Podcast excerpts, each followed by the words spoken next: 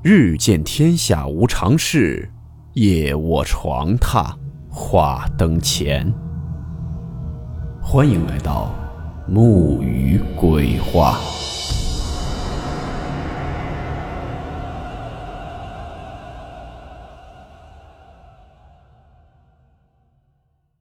大家好，我是木鱼。今天的故事是来自美国的一起著名鬼屋灵异事件。故事名称：《诡异的灭门案》。温馨提示：本故事含有未经证实的内容和边缘化知识，部分内容超出普遍认知。如感到太过冲击自己的主观认知，请大家当做故事，理性收听。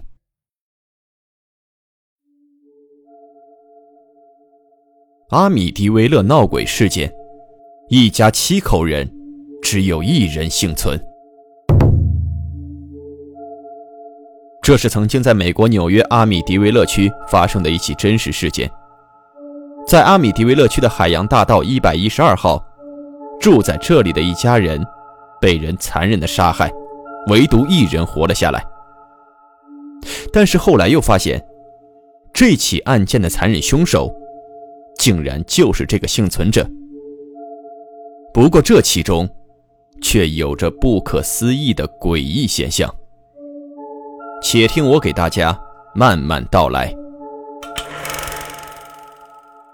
时间回到一九七四年的十一月十三号，美国纽约的阿米迪维勒区的夜晚的街道和往常一样安静。在一个叫亨利的酒吧里面，这个时候却是热闹非凡。突然，一声撞门的巨响。打断了酒吧里面的热闹氛围。人们看向门口，发现声音的来源是住在一百一十二号的迪福夫妇的大儿子罗纳德·迪福。这个罗纳德·迪福平时内向，所以很少引起大家的注意。但是此时的他，却大喊大叫地嚷嚷着。仔细听才能听懂，他说的是：“有人杀了他全家。”在这里喝酒的人都是认识迪福的，因为不放心，于是就陪着罗纳德来到了位于海洋大道一百一十二号的家里面。刚一进门，这几个陪罗纳德回家的人差点当场晕倒。映入眼帘的是满屋子的鲜血，墙壁上、家具上、地板上全都是鲜血的痕迹，满屋子都弥漫着一股血腥的味道。而罗纳德的家人，全部都倒在血泊之中。这几个来的人立马就报了警，警察也很快就来到了这里。在审问中，罗纳德说家人都是被黑手党杀害的。但是警察知道，当地根本就没有什么黑手党。无奈之下，罗纳德只好说出了真相。罗纳德所说。在凌晨三点的时候，他突然被一个声音给叫醒，身体不受控制的从家里面的地窖下面拿出了一把来福枪，上好了子弹以后，一间屋子一间屋子的射击。然后他做完这些以后，就跑到了酒吧里去找人帮忙了。在场的人听完以后都是难以置信，光这么看起来，这就像是一个非常残忍的凶杀案。但是诡异的是，这一家人的死相却都十分的离奇。这六名死者的脸都是统一的朝下，平静的趴在床上。警方后来调查，发现六名死者没有一点挣扎或者是被用过镇定安眠药的痕迹，并且尸体也没有过转移拖拽的痕迹。按常理来说，哪怕是睡得再香。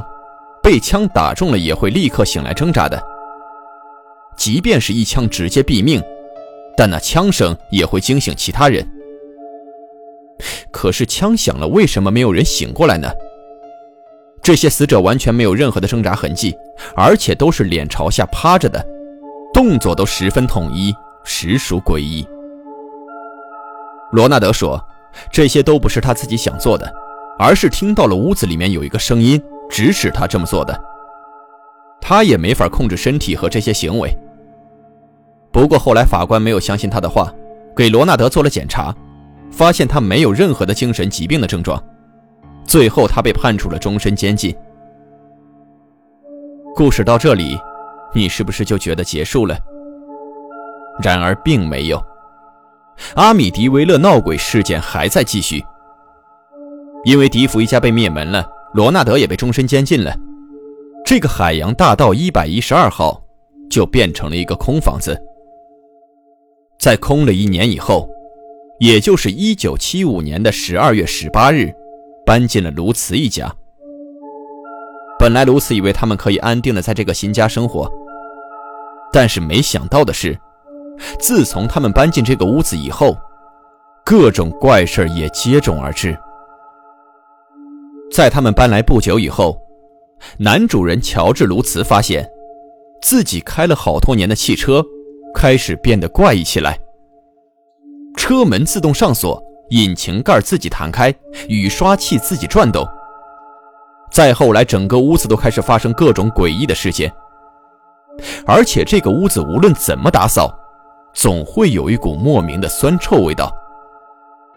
每天晚上睡觉的时候，也总是会听到好像有什么东西在撞击门框。在一天的晚上，乔治做梦梦到了有人在梦中大力的推了自己一把。醒来以后发现，背后有一个神秘的灼伤印记。这些事情让一家人每天都睡不好觉。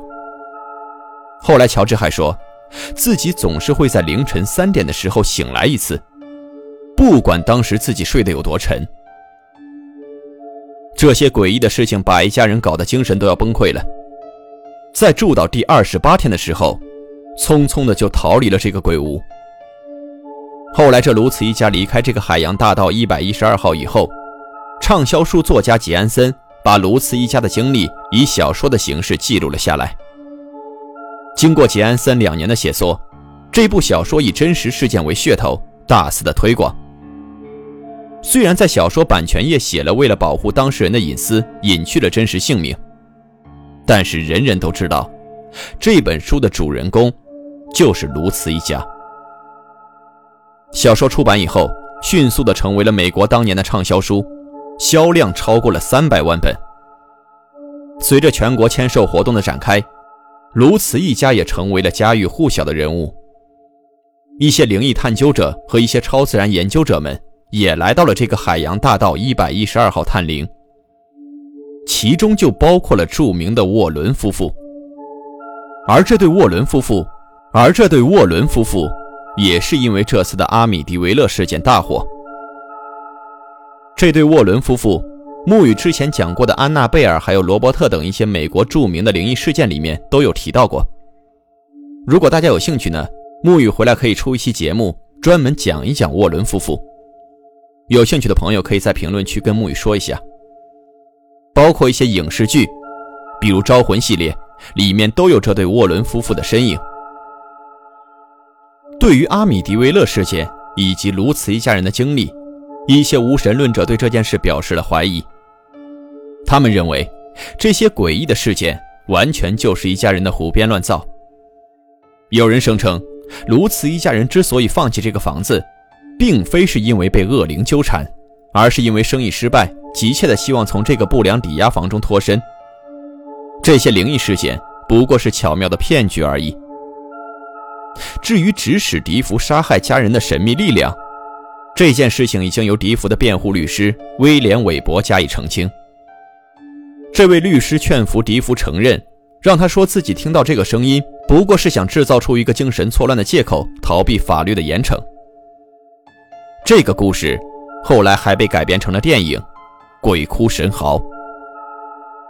所以，听完这个故事的你，觉得这个鬼屋里的这些事件是真实存在的吗？